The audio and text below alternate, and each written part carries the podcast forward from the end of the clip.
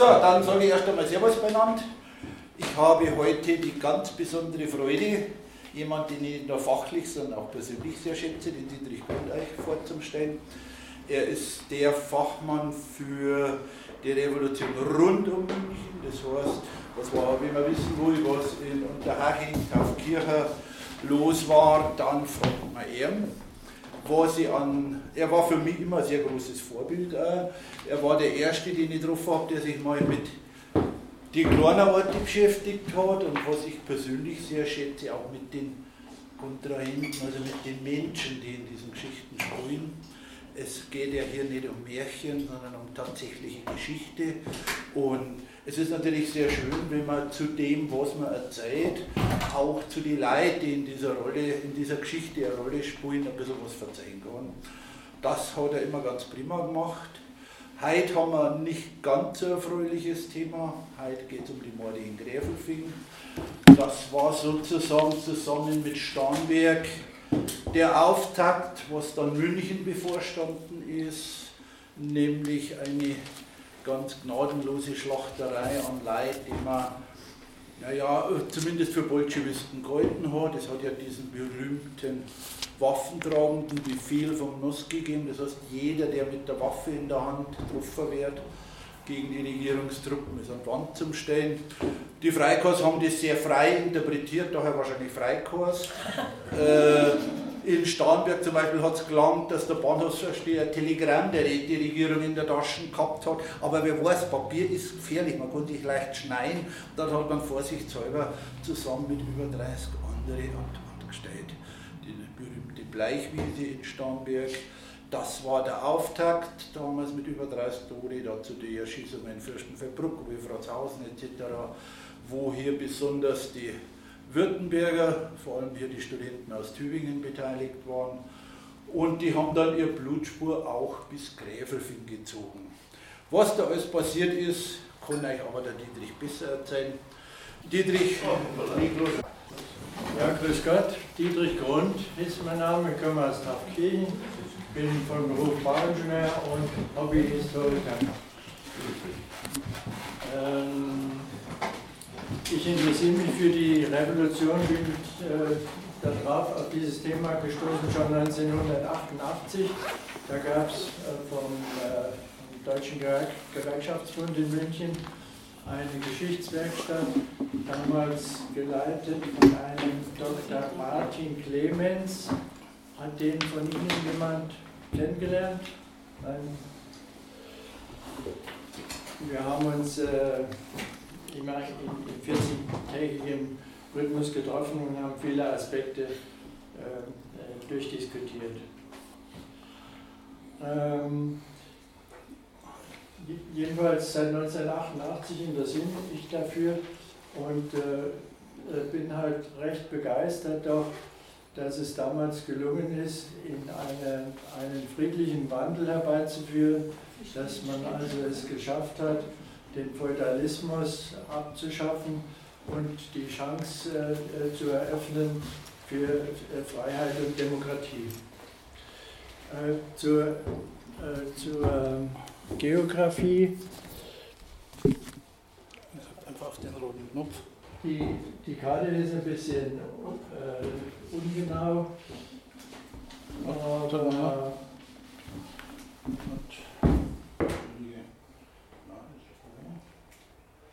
waren es ein bisschen Fistel drauf,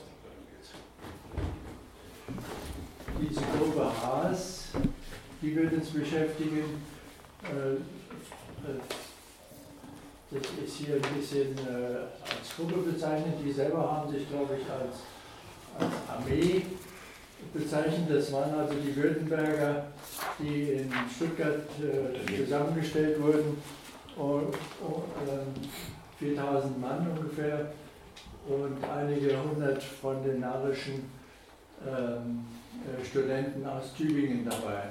Wann ungefähr? Wann? Wann? Ja, ab, ab 15. April ungefähr. Ja, die Württemberger waren ja zweimal bei uns.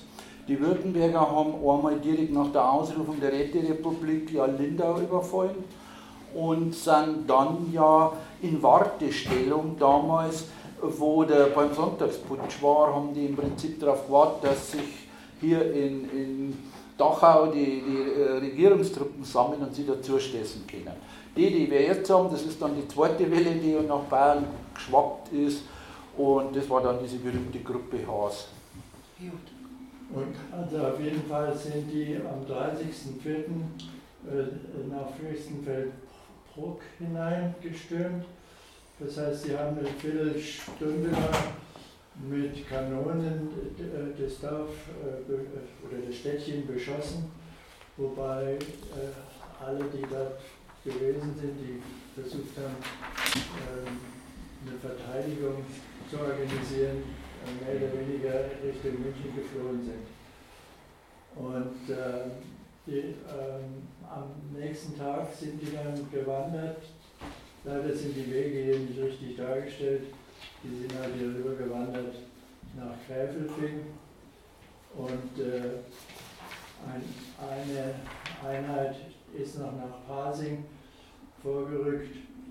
Äh, in Gräfelfing haben wir übernachtet und in Pasing haben die äh, 53 äh, russische Soldaten ähm, aufgegriffen, dann nach Lochham, äh, in Lochham eingesperrt und äh, am nächsten Tag dann in Gräfelfing umgebracht. Darf ich das fragen? Mhm. Wie viele russische Soldaten der Roten Armee waren denn überhaupt hier? Äh, da war doch ein Gefangenenlager. Das war Kriegsgefangene. Ja, also das war das Gefangenenlager. In dem Sinne gab es doch. Es, es gab das Gefangenenlager, ein Riesen, wie heißt der Ortschaft? Buchheim. Buchheim. In Buchheim.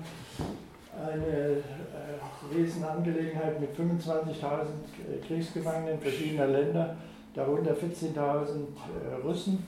Und von diesen 14.000 haben sich, glaube ich, 110, sowas 115 äh, äh, freiwillig äh, der Roten Armee angeschlossen. Okay, verstehe. Ja, genaue Zahlen gibt es da nicht. Wir wissen zwar, dass ein paar Freiwillige gehen, aber man kann natürlich davon ausgehen, dass zu diesem späten Zeitpunkt in Puchheim nur noch die Russen waren, die nicht unbedingt das revolutionäre Russland haben wollten, sondern aus gutem Grunde in Puchheim verblieben sind. Das heißt, die Anzahl der Revolutionsanhänger hat sich wahrscheinlich eh eher in Grenzen gehalten. Dazu ist ja gekommen, dass die Räteregierung ja gesagt hat, weil sie sich ja der Konsequenzen bewusst war, bitte nicht bewaffnen, Ohrgefangenen wird dort sich nicht Druck halten, halt bewaffnet. Das waren dann bei Dachau, bei der Schlacht um Dachau, waren 30, 40 Russen im Einsatz und halt als Wachdienst entlang so äh, Fürstenfeldbruck bis rauf, Euching runter bis Wolfratshausen waren. Ja, aber wie gesagt, so wie der Dietrich sagt, vielleicht 120, 150, 180 Mann.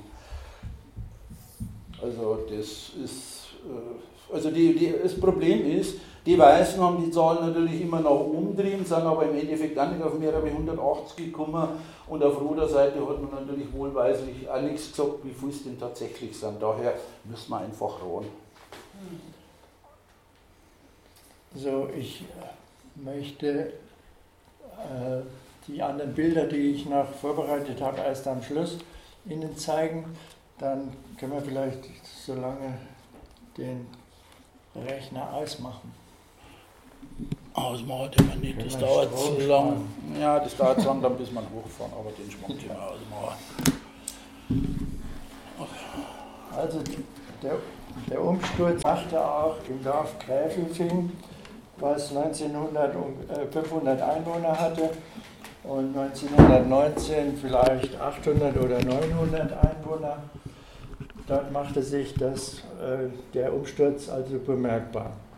Am 16.11. werden angesichts der Entwicklung der politischen Verhältnisse im ganzen Lande, so heißt es wörtlich, zwei Vertreter der seit Kriegsbeginn zugezogenen Neubürger zu Mitarbeit im Gemeindeausschuss eingeladen. Erst im Februar 1919 wählt der Ausschuss eine vierköpfige Lebensmittelkommission und später dazu noch einen Wohnungsausschuss. Im März wird ein Metzgermeister wegen irgendwelcher Unregelmäßigkeiten, äh, es wird ihm angedroht, dass er kein Fleisch mehr verkaufen darf. Mitte Dezember hatte bereits eine Militäreinheit neun Soldaten als Sicherheitswache ins Dorf geschickt. Ab März 1919 soll eine kleine berittene Schutzwache der Roten für Sicherheit im Dorf sorgen. Der sozialdemokratische Verein Gräfelfing trat am 10.02.19 mit einer Resolution an den Gemeindeausschuss heran. Das Dokument darf wohl als die Gründungsurkunde der SPD-Ortsgruppe gelten. Gratulation zum 100. Ja. Die Sozialdemokraten verlangen die Einberufung der Gemeindeversammlung. Die Gemeindevertretung lehnt es aus formalen Gründen ab. Andererseits ist der Ausschuss aber damit einverstanden, dass der ordnungsgemäß, äh, ordnungsgemäß gewählte Arbeiter-, Bauern- und Bürgerrat eine öffentliche Versammlung einberuft. Auf dieser findet dann eine Aussprache über die Lebensmittelversorgung statt. Von dem wohl eher konservativen Arbeiter-, Bauern- und Bürgerrat war hier erstmals und nachher eigentlich gar nicht mehr die Rede. Im größten Betrieb des Ortes, den bayerischen Isolatorenwerken, wo man äh, also diese Keramikhütchen hergestellt hat, die man für Überleitungen gebraucht hat. Da äh, äh, äh, wählten die Arbeiter und Angestellten einen Betriebsrat und sie stellten eine Arbeiterwehr auf. Schließlich errichtete Ende April die Rote Armee eine Verteidigungsstellung ähm, mit drei Maschinengewehren im nahen Lochham. Das ist ja auf der Karte auch drauf gewesen, ist also ganz, äh, ganz nah dabei und ist, glaube ich, jetzt Teil von, im Ortsteil von Gräbelfing. Genau.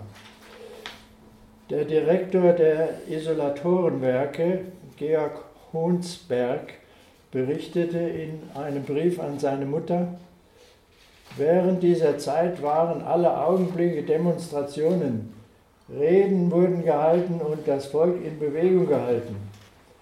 Sogar in die Kirche hätten die Arbeiter ihre Gewehre mitgenommen. Es sei, er sei bedroht und schließlich abgesetzt worden. Angehörigen besserer Gesellschaftsschichten hätte man Kleidungsstücke zum Beispiel Pelzträgen und Fahrräder weggenommen. Die Einheit der Roten Armee hat sich angesichts der mit großer Übermacht näher kommenden weißen Truppen hat ihre Stellung am äh, Morgen des 1. Mai kampflos geräumt. Auch die Arbeiter legten rechtzeitig die Waffen nieder. Gegen Mittag besetzte die württembergische Einheit der Weißen mit 900 Mann das Dorf. Die kamen also von Fürstenfeldbruck, zum Teil zu Fuß, zum Teil mit Fahrzeugen und besetzten das Dorf mit 900 Mann, also ungefähr fast so viel oder etwas mehr als das Dorf Einwohner hatte. Hm. Sie waren aus Stuttgart über Augsburg nach Fürstenfeldbruck gekommen, hatten äh, dort in Fürstenfeldbruck hatten sie fünf Russen und zwei Deutsche an die Wand gestellt und ohne weiteres erschossen. Der Werksdirektor bot 250 Männern und den Offizieren Quartier in der Fabrik an. Zuvor rückte aber ein Kommando noch nach Pasing ein, ohne auch hier eine Gegenwehr anzutreffen. Sie nahmen dort 53 Russen gefangen, die sie misshandelten und nach Gräfelfing bzw. Lochham verbrachten. Die russischen Männer waren in dem großen Kriegsgefangenenlager in Puchheim für die Bayerische Rote Armee geworben und in Fürstenfeldbruck stationiert worden. Nachdem die weißen Truppen die Stadt am 30.04. mit Kanonen massiv beschossen hatten, flohen die Männer nach München. Dort kümmerte sich niemand um sie, sodass sie, sich, äh, äh, sodass sie beschlossen, in das Lager Puchheim zurückzukehren, wo sie Quartier und, und Essen bekamen. Ähm, sie konnten und wollten in der Zeit nicht zurück nach Russland, nachdem dort ja revolutionäre Wirren herrschten. Das bayerische Justizministerium berichtete später über diese Gefangennahme der, der Russen. Die Regierungstruppen waren über die eingebrachten Russen außerordentlich erregt. Nur mit Mühe konnten sie von ihren Offizieren abgehalten werden, die Gefangenen ohne weiteres zu erschießen. Man sperrte die Männer in einem engen Raum ohne Wasser, Toilette und Sitzgelegenheit ein. Als sie um Abhilfe baten, wurde einer der Bedauerlichen durch Brustschuss getötet. Lediglich neun von den verbliebenen Gefangenen wurden verhört, teils äh, an diesem Tag, teils in den Morgenstunden des, des 2. Mai. Eben am 2. Mai in der Früh bildete die Soldateska ein Standgericht. Hauptmann Strölin, der in der NS-Zeit Oberbürgermeister von Stuttgart wurde, leitete dieses Standgericht. Die wenigen Verhörprotokolle wurden verlesen. Die Beschuldigten hatten ausgesagt, sie hätten in Fürstenfeldbruck nicht gekämpft und bei ihrer Flucht die Waffen weggeworfen oder nach München verbracht. Einer der Russen mit Namen Abraham Gordienski, der von den Weißgardisten als deren Sprecher bezeichnet wurde, bestätigte nochmals die Aussagen. Das Tribunal beriet sich, bestand übrigens aus sechs, äh, sechs Offizieren bzw. Unteroffizieren. Es beriet sich und bezog sich dabei auf den Tagesbefehl des General Haas, der Chef äh, der äh, Württembergischen Freiwilligen Armee. Der Befehl hatte gelautet, jede Person, die im Kampf gegen Regierungstruppen mit der Waffe getroffen wird, ist sofort zu erschießen. Der Günther hat ja darauf hingewiesen, dass auch aus Berlin ein ähnlicher Befehl äh, ergangen ist, der ja überhaupt keine Rechtsgrundlage hatte. Man kann ja nicht einfach als, als Regierungsmitglied neue Mordtatbestände erfinden. Das Standgericht sprach gegen die Russen unterschiedslos die Todesstrafe aus. Man argumentierte in vertreter Logik als Beweis dafür, dass die Angeklagten im Kampf, am Kampf teilgenommen bzw. zur Teilnahme bereit gewesen seien, führte der Vorsitzende insbesondere aus das Geständnis der, der Angeklagten an, ihre Waffen teils auf der Flucht, Flucht weggeworfen, teils nach München mitgenommen zu haben. Ein Kommando von 15 Mann erschoss gegen 9 Uhr die russischen Männer in einer Kiesgrube. Sie wurden im nahen Friedhof gemeinsam beigesetzt. Zugegen waren Bürgermeister Huber, der Pfarrer, Arzt, die Polizei. In einer Niederschrift heißt es, Zuvor habe der Pfarrer den Männern die Absolution erteilt. Dann wörtlich, die Russen übergaben dem Pfarrer ihr Geld zur Verfügung der Kirche, ihre Papiere der Gemeinde Gräfelfing zur Aufbewahrung, die Adressen der Familienangehörigen wurden in einer Liste zusammengestellt. Letzteres stimmt gar nicht. Tatsächlich wurden nur von der Hälfte der Männer die Wohnorte notiert.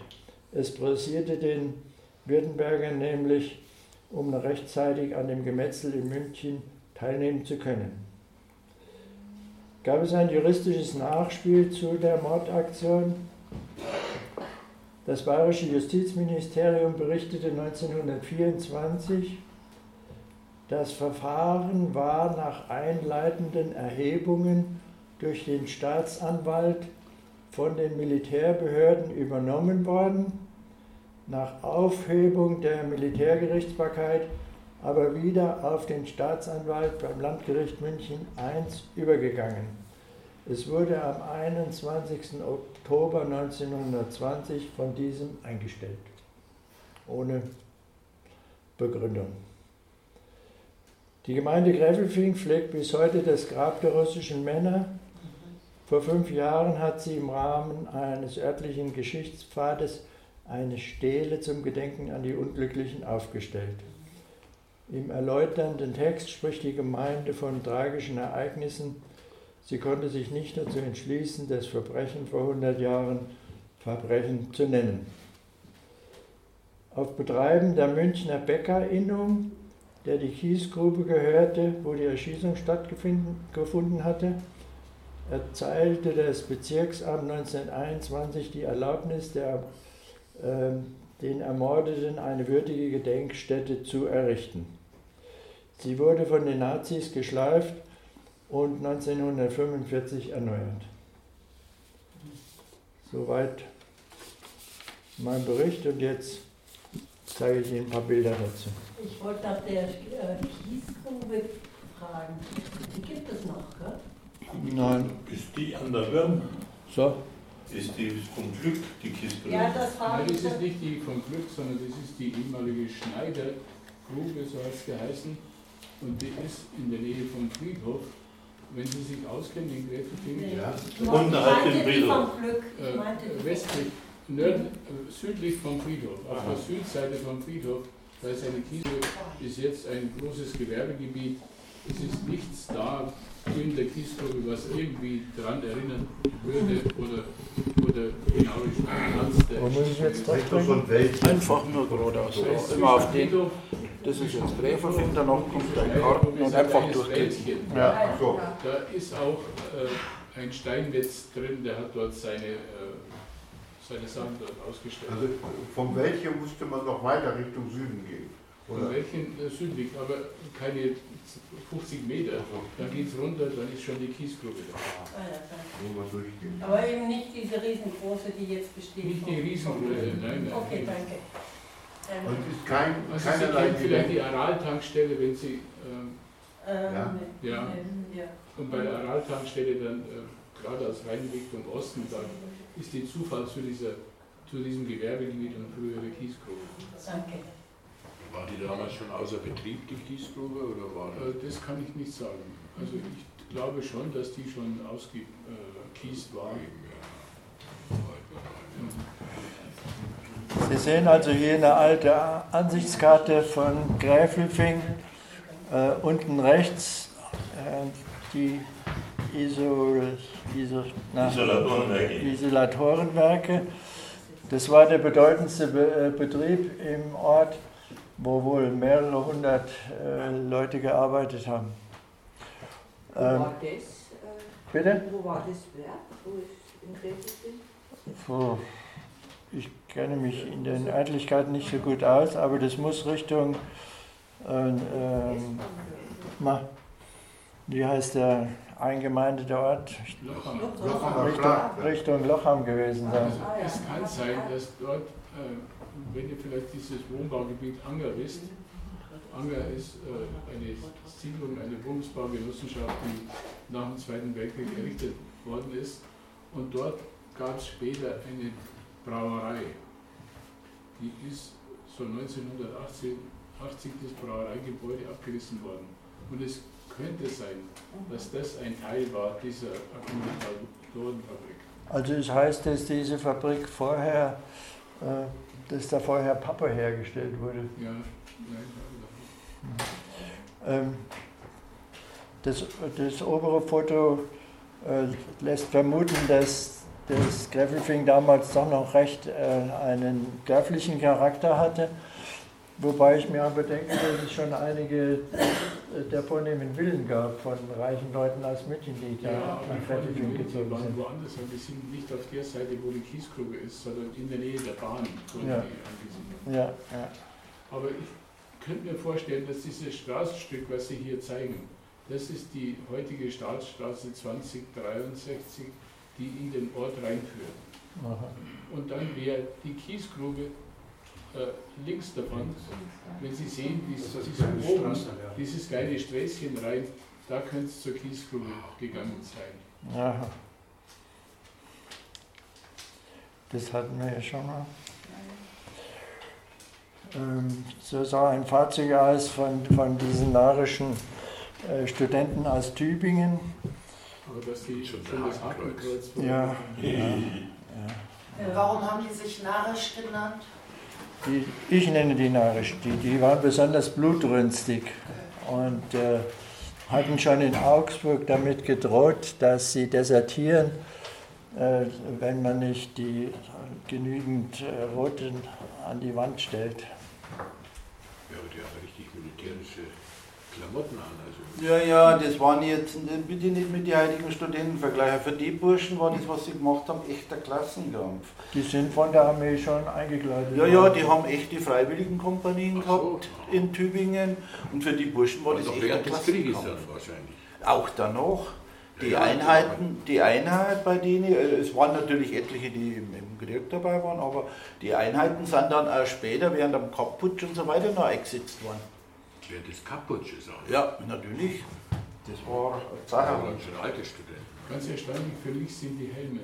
Eben, Das sind ja eigentlich die Wehrmachtshelme. die Wehrmachtshelme, ja. Später, nach dem Zweiten Weltkrieg, die Feuerwehrhelme von den Feuerwehrern, die Mhm. Aha. Helme. Achso, und das ist die Situation in, in Pasing.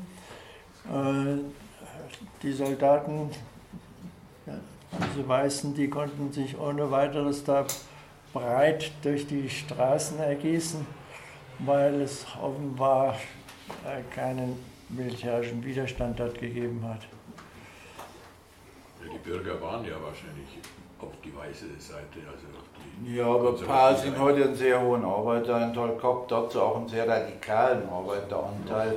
Nur es ist halt ein Unterschied, ob ich jetzt hier für die Löhnung in fremde Dörfer ziehe oder ob ich jetzt da, wo meine Familie, meine Kinder, wo meine Heimat ist, äh, ob ich das Risiko eigentlich an Wand gestellt werden. Ich meine, die Beispiele danach, was mit denen passiert ist, die sich quert haben, selbst die ansatzweise äh, lassen das für die weisere Entscheidung der dortigen Arbeiter erscheinen. Vor allem, es sind ja dann auch in Pasing einzelne erschossen worden, weil man, weil man Hausdurchsuchungen gemacht hat, Waffen gefunden worden sind und dann sind ebenfalls auch in Pasing an dort gestellt worden. Also es war schlicht und einfach nicht ratsam. Man muss sich ja die militärischen Machtverhältnisse vorstellen. München ist damals von 35.000 Freikorps aus Württemberg, aus Preußen und einigen fränkischen Freikorps einzingelt worden.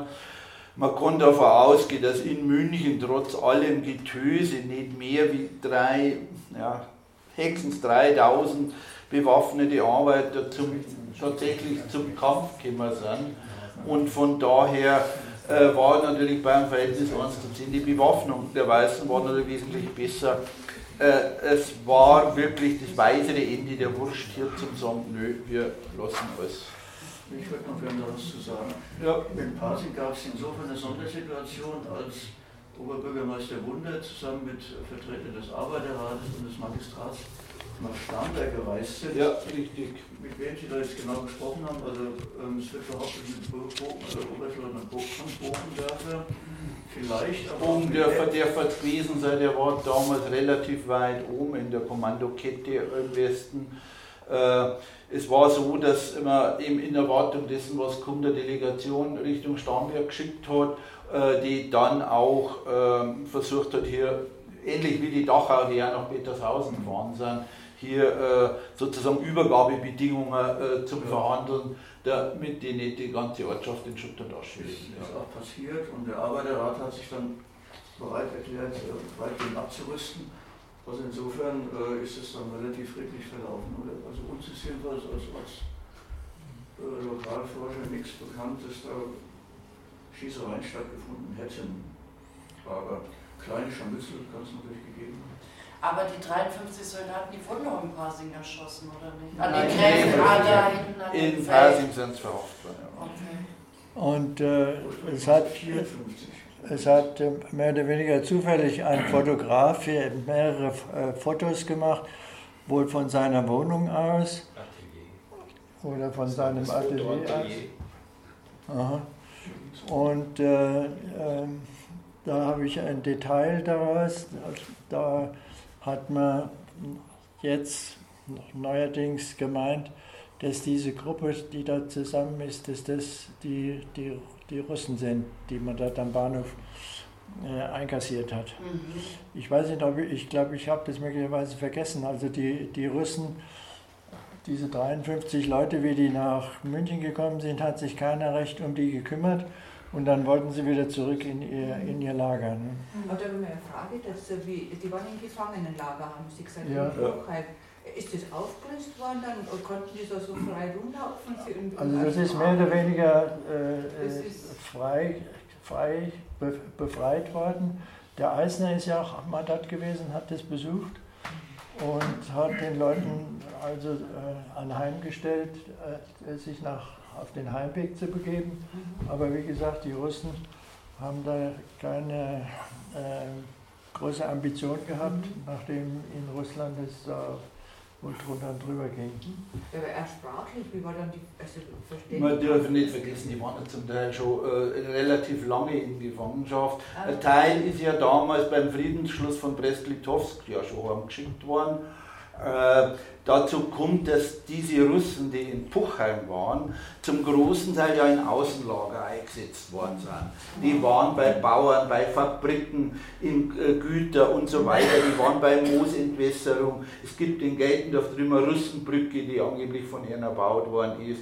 Die waren ja quer über halb Oberbayern verteilt und haben hier zum Beispiel beim Bergbau in Penschberg mitgeholfen und so weiter. Das heißt, die waren schon dauernd Die in Kontakt mit den Leuten. Die Man muss ja sagen, das waren ja in erster Linie Leute aus der Landwirtschaft. Das heißt, da waren unsere Bauern, die Bauernhöfe recht froh, wenn der Bauer oder wenn der Mo im Krieg war. Und damals hat sich ja die, äh, die Landwirtschaft in Russland und zu uns technisch noch nicht unterschieden. Also der hat nicht Mähdrescher fahren können müssen, sondern der hat mit der Sanst umgehen können müssen, der hat eine Kartoffel von der Tomaten weg können müssen und das haben die alle. Ja.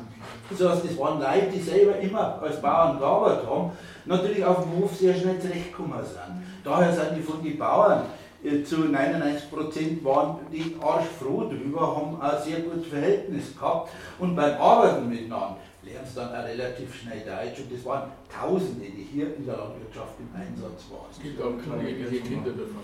Ähm, die Reichsregierung hat ja entgegen dem Abkommen von Brest-Litovsk die Gefangenen eben nicht heimgeschickt. Weil Äh, sie sie als Arbeiter in der Rüstungsindustrie Es war damals ein Gerät, dass ein Teil halt heimfahren kann. Teil mag sein. Ja, das war schon 17. Insgesamt hat das eigentlich nicht heimgeschickt. Und 17. hinterher haben sogar die Alliierten wieder Wert aufgelegt, dass die Kriegsgefangenen, namentlich die Russen, Russen hier bleiben, weil sie fürchteten, dass es wieder Nachschub geben könnte. Zu der Zeit waren in Buchheim keine 5000 Russen mehr. Das, die Franzosen sind nach einer Woche schon weg gewesen. Ist sehr schön im Lager Buchheim in dem Buch drüber auch nochmal, da sind die Zahlen auch drin. Die Franzosen sind sehr, sehr schnell aufgelöst worden. Engländer waren hier keine, die waren mehr nach Franken rauf. Es waren noch ein paar Italiener. Die Zivillager wie Traunstein sind ebenfalls bis Ende des Jahres aufgelöst worden, wo also auch Zivilgefangene französische noch waren. Es war bis Ende Dezember, waren hier außer Russen und ein paar Serben keine Kriegsgefangenen mehr. Puchheim war zum großen Teil leer. Also es war nur noch ein Bruchteil derlei. Es sind auch laufend Gefangenentransporte nach Russland rübergegangen um die Zeit schon. Eine Frage bitte. Und die Feldjäger und die Polizei und sonstiges Aufsichtspersonal, was war da noch gar nicht gäbig? Es war, wie gesagt, Puchheim selber, das Gefangenenlager, der Soldatenrat hat sich für neutral erklärt. Also weder für die Räterepublik noch für die Regierung Hoffmann. Äh, Es war ein Gefangenenwärter oder Kriegsgefangenen, ja, in der, im Puchheim wissen Sie den Namen, ich weiß jetzt nicht auswendig, man weiß sogar, wer das war, der hier trotzdem unter der Hand Leid angeworben hat. Natürlich waren ein paar tatsächlich Revolutionäre dabei, wie ich schon gesagt habe, in Dachau haben ungefähr 30 Russen auf Seiten äh, der, Roten, der Bayerischen Roten Armee gekämpft. Ansonsten die Russen, die im Einsatz waren, sind für Wachdienst etc. eingesetzt worden.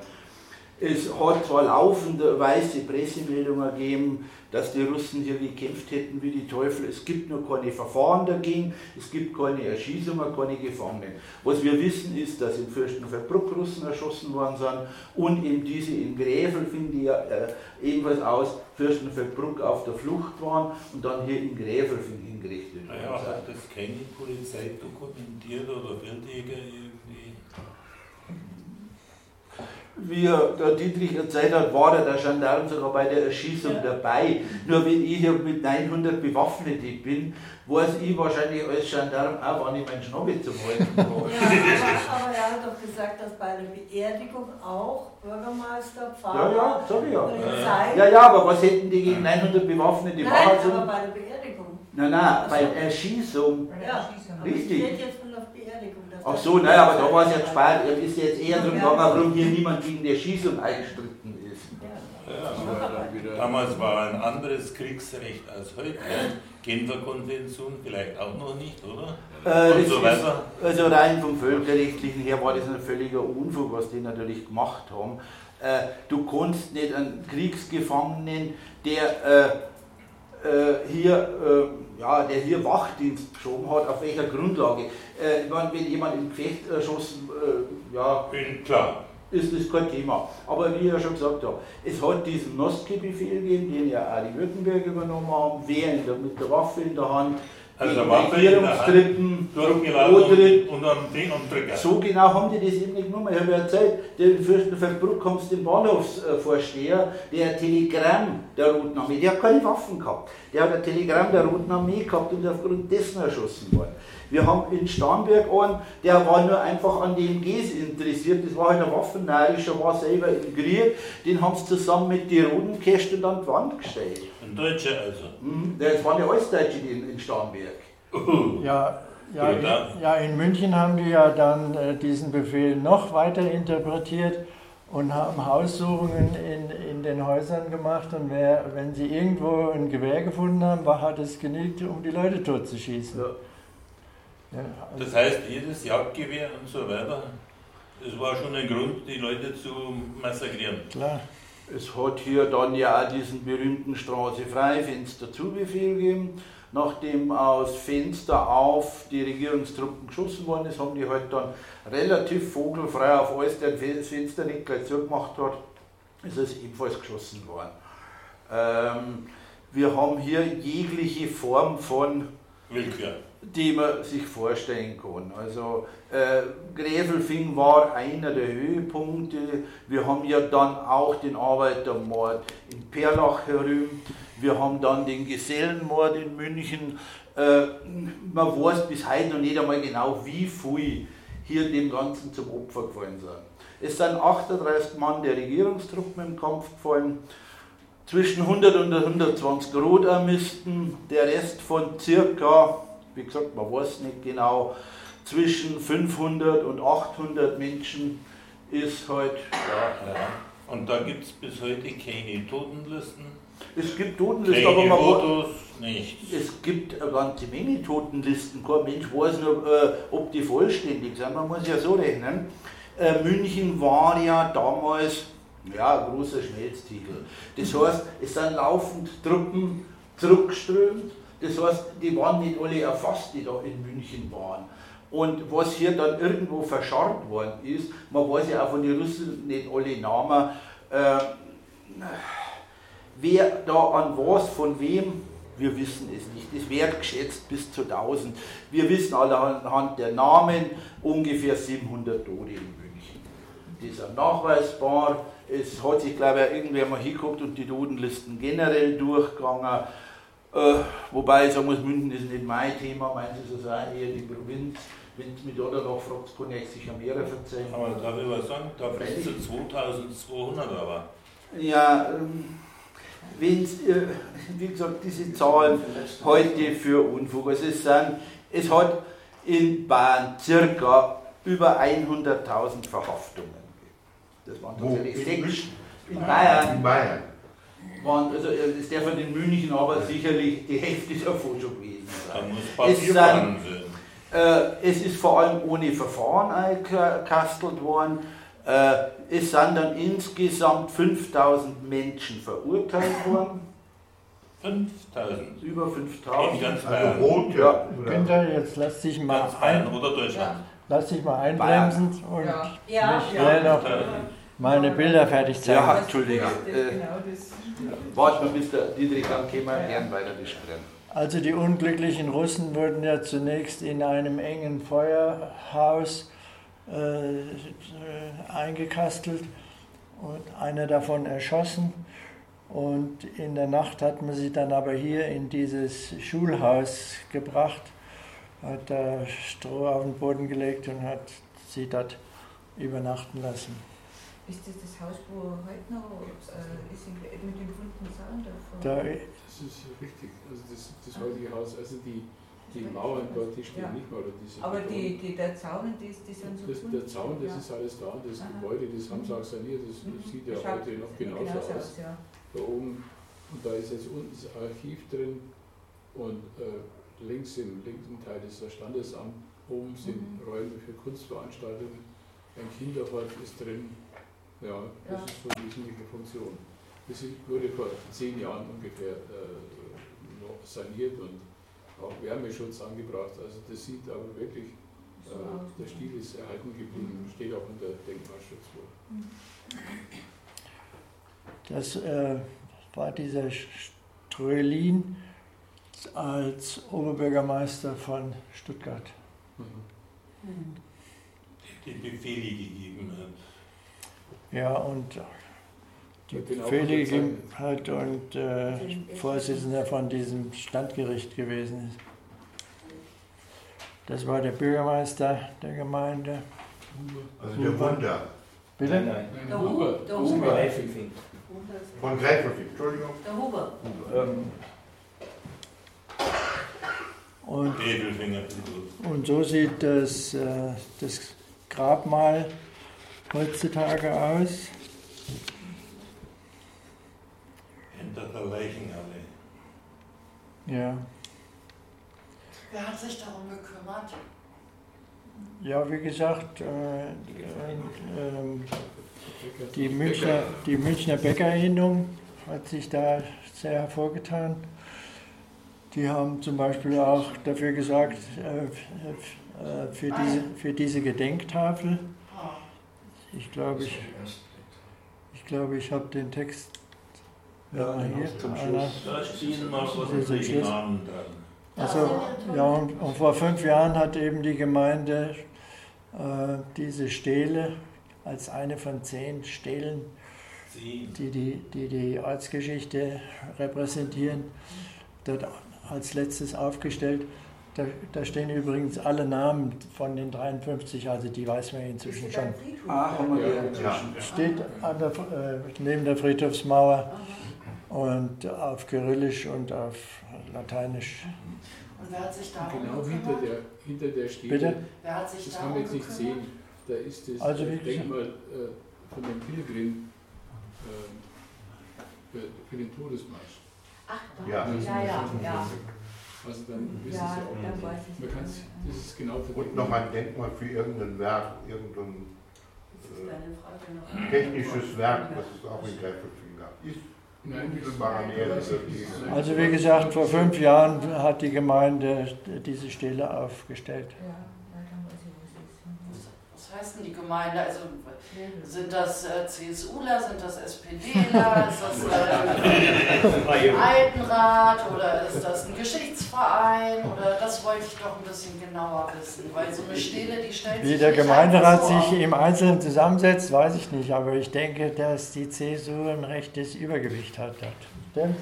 Die, die CSU hat Übergewicht, hat acht, aber nicht ein äh, die Plättchen Hälfte. Also acht oder acht Gemeinderäte. Ja. Die SPD hat drei und dann gibt es noch äh, zwei oder drei Bürgervereinigungen. Die FDP hat einen, die Grünen haben 23 Gemeinderäte zusammen. Ja, und Also hier Aber- haben wir uns von der SPD hauptsächlich hier eingeschaltet, aber auch äh, eine Initiative kam von den Schülern und in der Schule war ein Lehrer, äh, der hat Geschichte unterrichtet und der hat mit Schülern zur Ausarbeitung gemacht. Der Lehrer ist dann in der Zwischenzeit weggekommen, der ist ins Kultusministerium gegangen, dann hat eine äh, Nachfolgerin dort weitergemacht. Und die haben die Texte gemacht und wir zusammen haben, wir haben mitgewirkt und Herr Grund hat auch mitgewirkt bei der Abfassung der Texte. Was das Wesentliche ist, also Mord hat sich niemand das zu bezeichnen getraut, muss man sagen. Mord. Die wie Historikerin, bitte? Was denn dann? Ja, was denn? Das möchte mich. Möchte tragische, Ereignisse. Tragische Ereignisse. Nee, das gibt's doch nicht. Tragische Umstände, oder? Und da steht jetzt drauf tragische Ja, Ereignisse. und machen wir Diese Brand- Stele steht es so und so. Und die SPD hat sich wahrscheinlich auch nicht getraut, oder? vielleicht schon gesagt, dass das erste Denkmal, also diese Tafel, äh, in der Nazizeit beseitigt wurde. Ja. Ja. Ja, ja.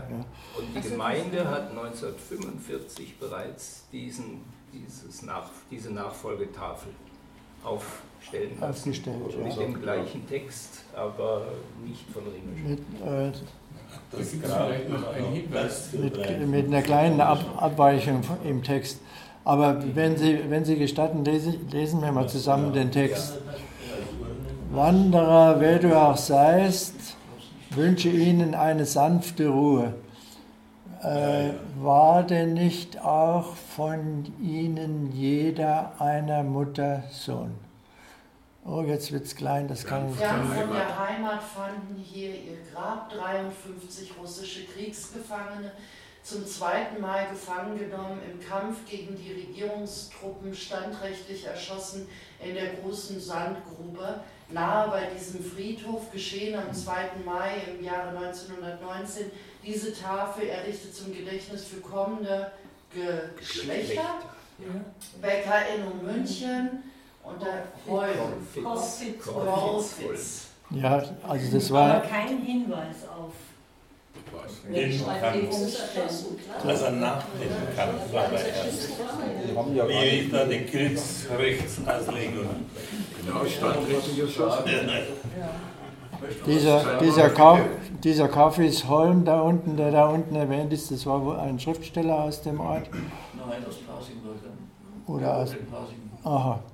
Der hat jedenfalls diesen Text äh, äh, verfasst und er ist natürlich äh, ganz unbefriedigend, denn ähm, äh, es steht ja fest und die neuen Aussagen haben das ja bestätigt, dass die Russen eben nicht am Krieg, am Kampf teilgenommen hatten, sondern vorher stiften gegangen sind. Deswegen wurden die auch nicht standrechtlich erschossen. Right? Entschuldigung, kommt, wenn es eine militärische Einheit ist und der Befehl kommt, dann ist halt, nennt man das eine standrechtliche Erschießung. Aber ein das ist ja auch noch die Frage, das waren ja Stuttgarter Freikorps. Wer hat denn, denn den Befehl gegeben? Äh, das war der Also Freikorps kann man nicht sagen, die waren schon äh, eingebunden ins Militär. Aber die Formulierung standrechtlich wurde ja meines Wissens nach Missbrauch. von dem Bezirksamt München verlangt, als die Bäckerinnung dieses Grabdenkmal das erste anfertigen ließ. Das ist ja eine lange Auseinandersetzung vorausgegangen, bis sie es haben überhaupt aufstellen dürfen. Und, dann, und nur unter dieser Bedingung durfte der Stein überhaupt installiert werden. Aber heute hätte man natürlich sich was anderes einfallen lassen können. Ähm, ich weiß jetzt gar nicht, was auf dem neuen draufsteht.